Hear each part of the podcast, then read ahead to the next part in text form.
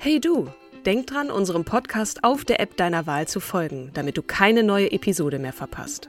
Und wenn du uns noch mehr unterstützen möchtest, schenk uns 5 Sterne auf Apple oder Spotify und lass uns auch noch eine tolle Rezension da. Mit Acast Plus kannst du uns übrigens werbefrei hören und auch 24 Stunden vor dem offiziellen Launch unsere neueste Episode vor allen anderen hören. Mehr Infos in den Show Notes. Ready to pop the question? The jewelers at BlueNile.com have got sparkle down to a science with beautiful lab grown diamonds worthy of your most brilliant moments. Their lab grown diamonds are independently graded and guaranteed identical to natural diamonds, and they're ready to ship to your door. Go to BlueNile.com and use promo code LISTEN to get $50 off your purchase of $500 or more. That's code LISTEN at BlueNile.com for $50 off. BlueNile.com code LISTEN.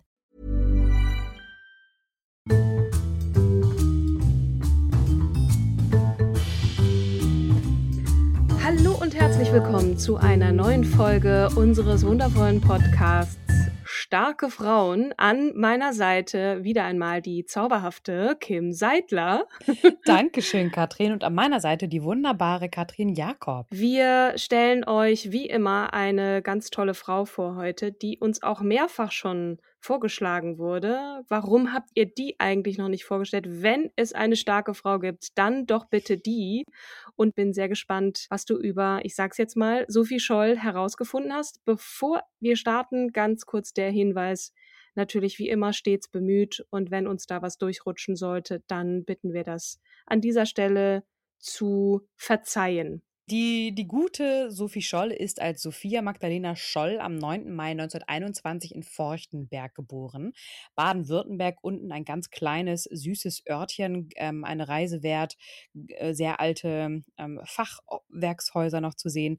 Und sie ist dann gestorben, erwähne ich gleich auch schon einmal, am 22. Februar 1943 in München. Bekannt ist sie für, ähm, für dafür, dass sie eine Widerstandskämpferin Kämpferin Genau. gegen den Nationalsozialismus war als ähm, deutsche Studentin. Ne?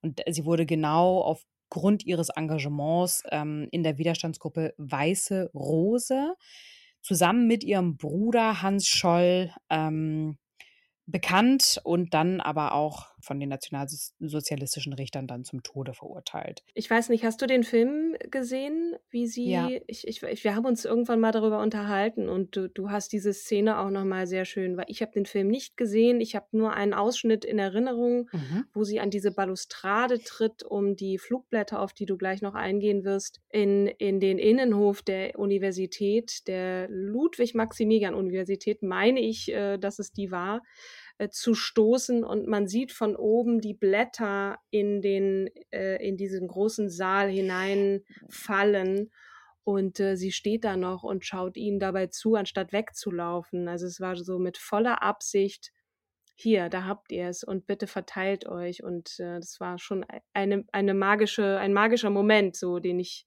den ich in Erinnerung Absolut. habe. Es war ja auch ein, ein wahnsinniger, ähm, eine wahnsinnige Herausforderung, überhaupt Flugblätter zu erstellen und Mhm. auch unauffällig diese Anzahl der Blätter zu bekommen. Ne? In der heutigen Zeit äh, ist das vielleicht schwieriger vorzustellen, aber sie ist früher wirklich von einem kleinen Papierhandelladen zum nächsten gelaufen. Mhm. Und es gibt auch noch eine Szene, wo sie mit einem Mädchen reingeht und das Mädchen sagt, du hast doch irgendwas vor, sag mir, was du machst. Das ist ja un unnormal, wie viele Blätter du halt haben willst. Mhm. Und da werden schon einige auffällig und sagen dann, ähm, oh, ähm, na, schreiben Sie Liebesbriefe, weil das war ja so früher eher das Ding von den jungen Mädchen, ne, in ihrem Alter, die dann ja Liebesbriefe geschrieben haben und ähm, gar nicht davon ausgegangen wurde, dass es halt Flugblätter sind. Also das ist schon alles sehr heimlich abgelaufen und unter größter genau und auch unter größter Gefahr ne? größter Und, Gefahr. äh, ja. Zurück zu ihrem Leben. Also Ja. ähm, mehrere Quellen sagen, dass sie eigentlich ähm,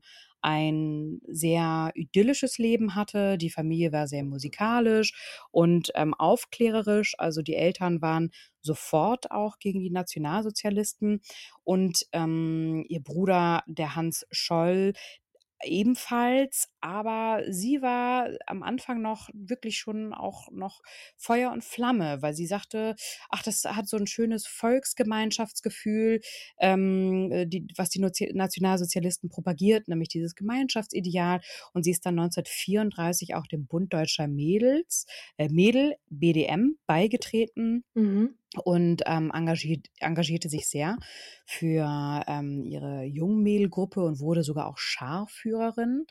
Und Wobei, wenn ich kurz Mhm. einhaken darf, was so über die Kindheit, ähm, die, die hatten da schon sehr christliches, äh, christliche Erziehung, ne? Der Vater, der, der zwar ein Liberaler war, der hat der schon auch darauf geachtet, dass sie so ähm, mit christlichen Werten erzogen wurden ne? und in diesem Idyll dann und und eigentlich ist es ja so, dass der BDM und auch die Hitlerjugend und die Nazis an sich dem dem Christentum oder jeglicher Religion da sehr skeptisch gegenüber waren, aber diese Begeisterung hielt ja auch nicht so ganz so lange an, ne? Also sie merkte Hm. ja irgendwas stimmt dann da nicht. Ähm, also Scharführerin ist schon krass. Ja, weil, weil sie durfte als Mädel genau das tun, was Jungs auch durften. Mhm. Also das, das war das, was sie so fasziniert hatte.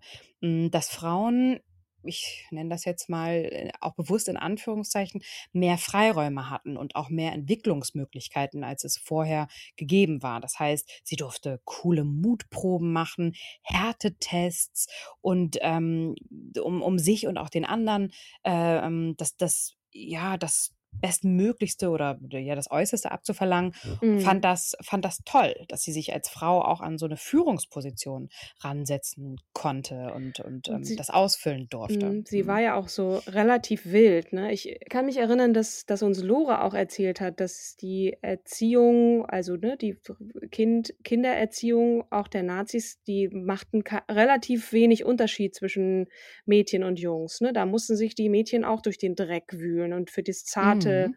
für die zarte Lore war das eher schwierig. Die fand das nicht so gut, aber aber Sophie war so wie sie zumindest beschrieben wurde in Sachen, die ich gelesen habe, eher so ein wildes Mädchen, ist auf, auf Bäume geklettert und äh, fand das irgendwie ganz cool, dass sie da auch diese, diese solche Mutproben und, und an solchen, ja, äh, körperlich, sehr, sehr körperlichen äh, Übungen da teilnehmen durfte. Ne? Mhm. Ähm, das, das fand sie super. Genau. Und ähm, ich muss mich auch noch mal kurz korrigieren. Also auch selbst der Hans Scholl war am Anfang ähm, zugetan, also den, den, den, dem propagierten Gemeinschaftsideal der Mhm. Nationalsozialisten. Und dann erst ging das los, dass sie ähm, erstmal naiv Fragen gestellt hatte. Ja, warum ähm, ist denn meine jüdische Nachbarin nicht ähm, hier mit äh, dabei? Warum darf die denn nicht mit dabei sein? Oder warum werden hier bestimmte Mhm. Gruppierungen ausgegrenzt? Und dann hat sie mehr und mehr angefangen, darüber nachzudenken.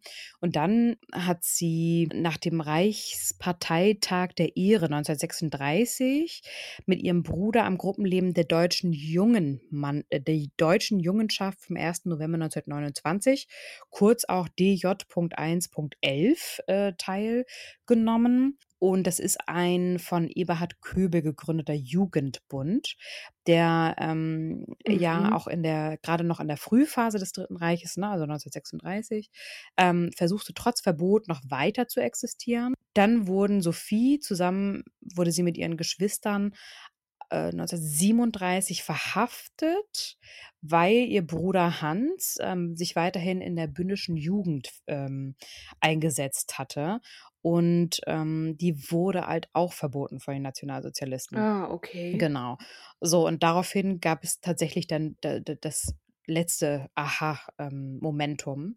Und ähm, wo sie auch gesagt haben, okay, also wir, wir wenden uns jetzt hier ab von der NSDAP. Das ist hier keine, keine gute Geschichte und wir müssen was tun. Also die Jugend muss was tun, muss sich irgendwie, muss Mhm. aufmerksam machen auf die Missstände, die es jetzt gibt in der Gesellschaft. Und im März 1940 hat sie dann ihr Abitur absolviert und ähm, begann dann zwei Monate später im Mai m, am evangelischen Kindergärtnerinnen-Seminar in Ulm-Söflingen teilzunehmen, das von Emma Kretschmer geleitet wurde. Und da wurde sie auch teilweise schon ausgelacht, weil sie dann die Werke des Kirchenvaters Augustinus von Hippo auch gelesen hatte. Das ist ja ähm, das, was du, glaube ich, auch angesprochen hattest. Jemand, der ähm, zwar immer noch christlich ähm, ist, aber sich öffnet, also sehr die Dreiteilung der Wirklichkeit in die Welt des höchsten Seins, die nur dem Geist zugänglich ist, die Geistseele des Menschen und die niedere Welt des Werdens, mhm. die den mhm. Sinnen zugänglich ist. Und das waren Werke, die sie geprägt haben und auch abgekehrt haben, ich nenne das mal dieses Lemminge-Verhalten.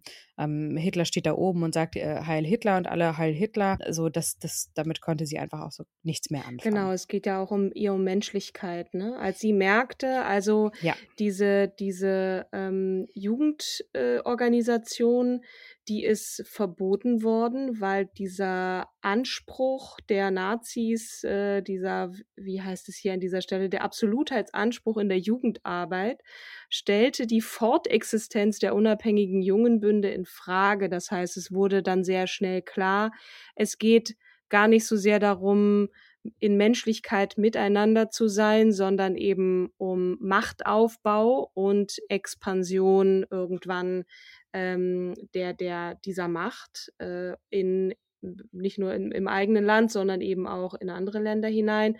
Und sie stellte dann sehr schnell fest, irgendwie dieses, dieses Gemeinschaftsdenken hat einen widerlichen Hintergrund, um es jetzt mal in meinen Worten zu formulieren. Und ähm, genau.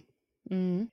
Die Glaubensentwicklung der protestantisch geprägten ja, Sophie hatte in den Jahren 1941 bis 1943 ähm, auch noch den Ortel Eicher ähm, als, als stärksten Einfluss ähm, genannt. Und da gab es dann noch weitere ähm, Lektüren ähm, für ihr Leben, also ja, ähm, den, den Glauben, den das Buch vermittelt, steht mhm. hier, für ihr Leben zu erschließen.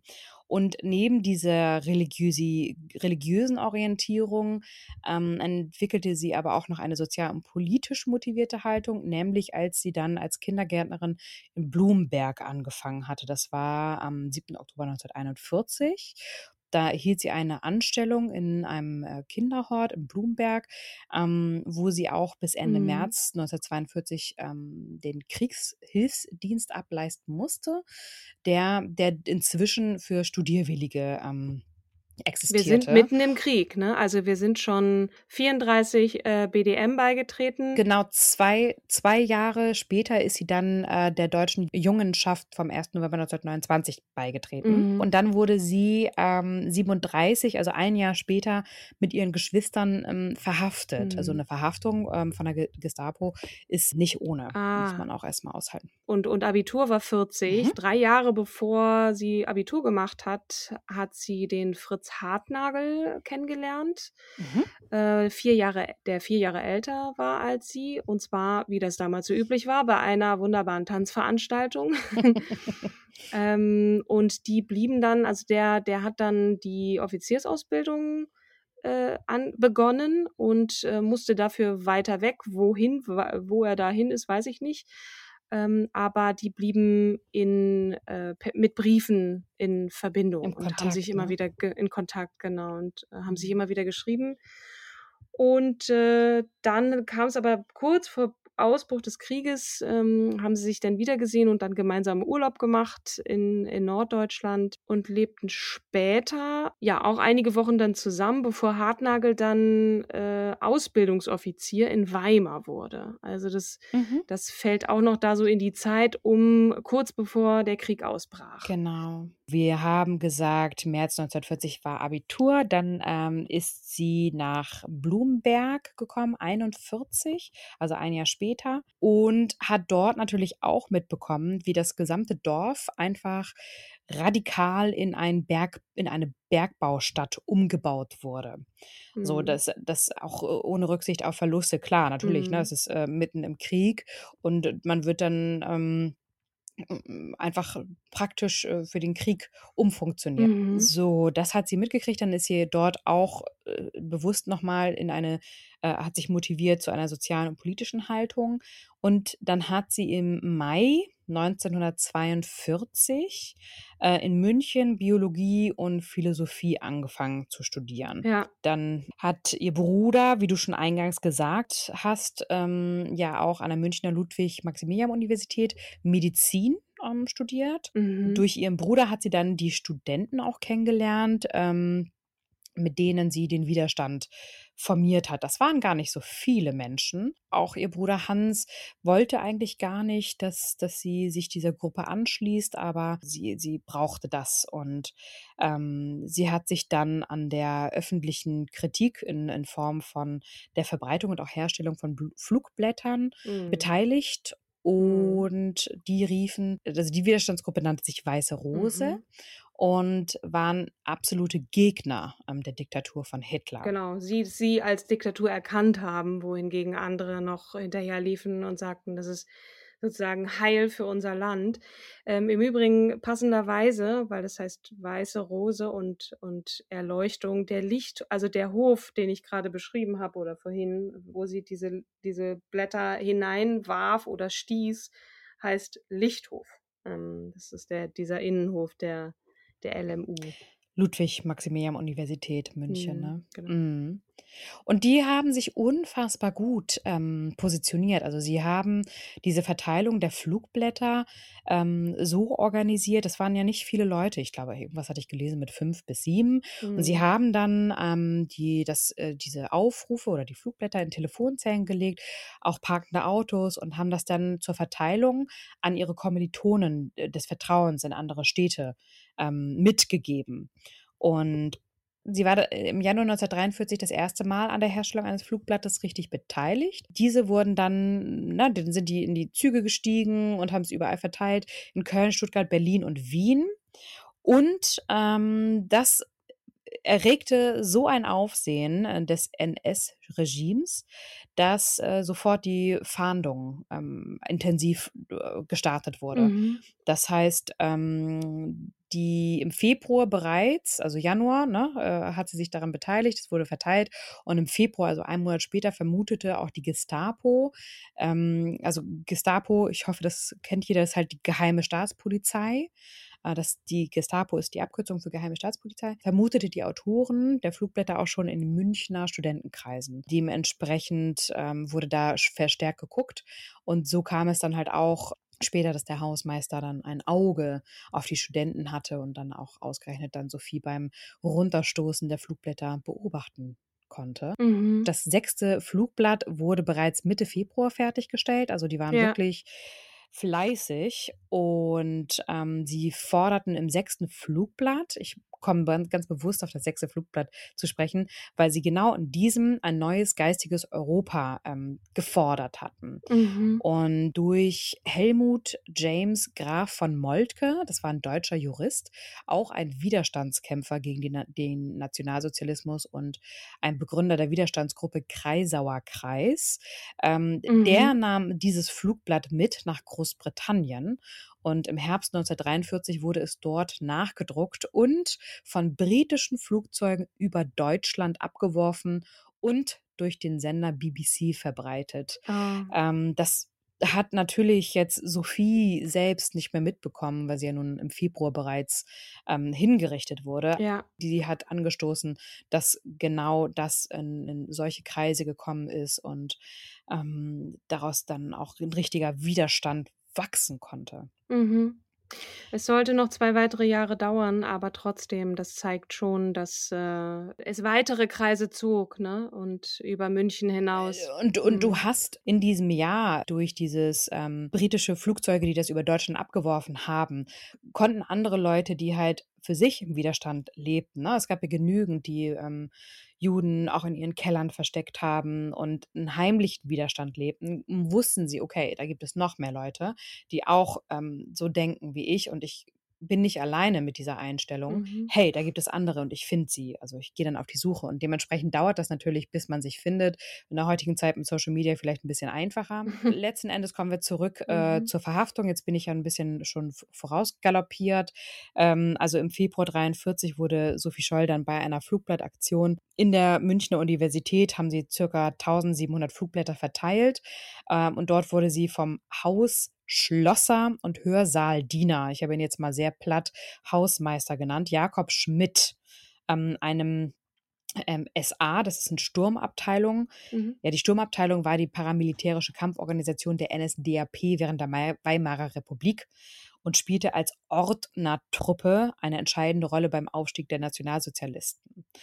Ähm, ja, und da wurde sogar auch die genaue ähm, Uhrzeit angegeben. Das wurde ja damals alles gestalkt und aufgeschrieben. Also um 11.15 Uhr hat er sie entdeckt und dem Rektorat übergeben.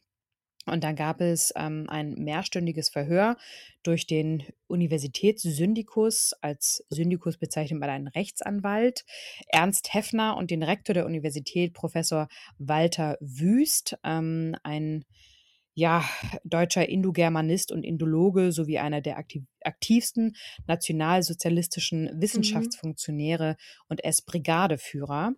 Äh, von diesen wurde sie mehrstündig verhört und beide, also auch ihr Bruder, ähm, ja, wurden dann von der Gestapo festgenommen und inhaftiert. Und ähm, dann wurde äh, sie nochmal vom 18. bis zum 20. Februar verhört.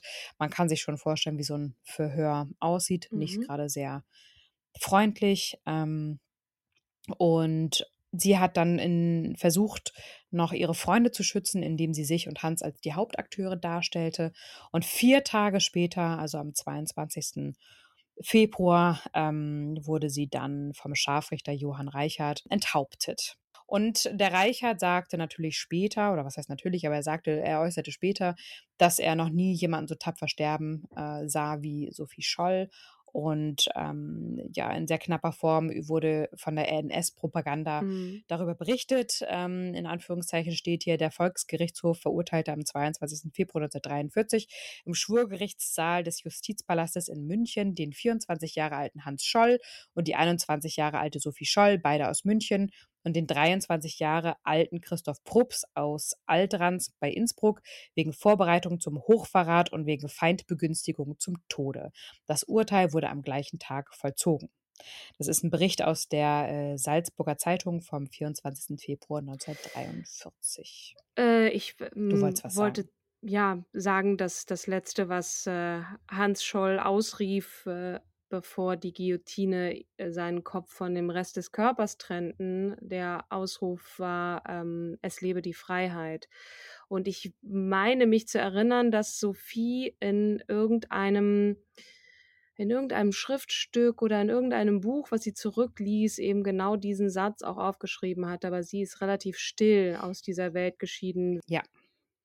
Ja, deswegen natürlich äh, zusammengefasst eine absolut starke Frau, eine Frau, die sich ähm, dem Widerstand ähm, gestellt hat, also die, die den Widerstand auch mit noch formiert hat mit ihrem Bruder zusammen und ähm, für eine, eine für ihre Sache glaubte und auch wusste, dass das, was die Nationalsozialisten machen, nicht richtig ist und aktiv wurde und nicht Mhm. passiv blieb. Dann am Ende mit dem Leben bezahlt hat. sich dessen aber auch bewusst war, Mhm. sich einzusetzen für eine Sache, die größer ist als man selbst. Das ist auf jeden Fall eine große Stärke auch dieser Frau, dieser sehr jungen Frau, die sich hinwandte zu den Menschen. Ähm, ich habe hier noch so ähm, zwei, drei Sachen gefunden über sie. Ne? Also eine Frau, die auch in ihren Aufzeichnungen und auch in den, in den Briefen, die sie mit, mit Fritz äh, Hartnagel ausgetauscht hat, als unglaublich empfindsame äh, junge Frau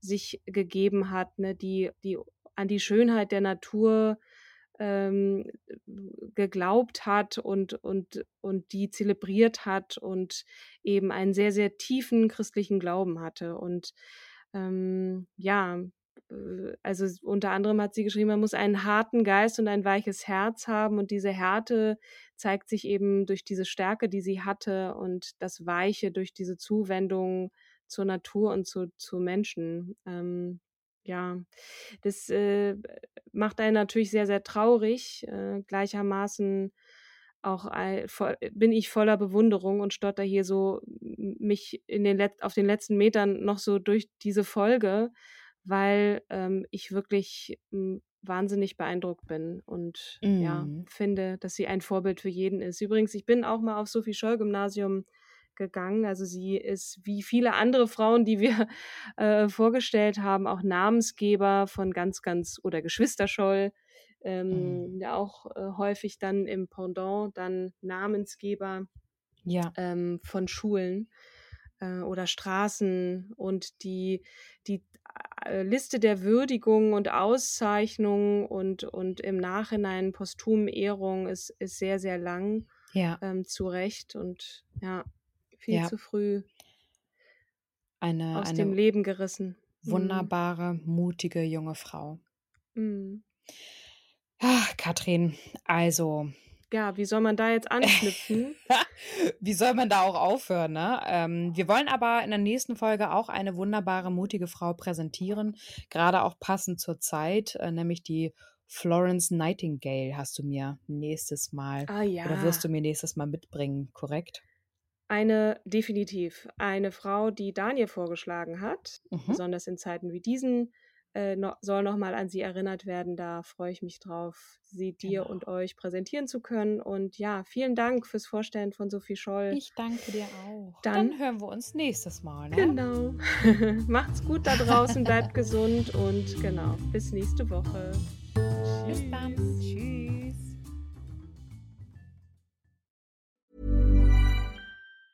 Planning for your next trip? Elevate your travel style with Quince. Quince has all the jet setting essentials you'll want for your next getaway, like European linen, premium luggage options, buttery soft Italian leather bags, and so much more. And it's all priced at 50 to 80% less than similar brands. Plus, Quince only works with factories that use safe and ethical manufacturing practices. Pack your bags with high-quality essentials you'll be wearing for vacations to come with Quince. Go to quince.com slash trip for free shipping and 365-day returns.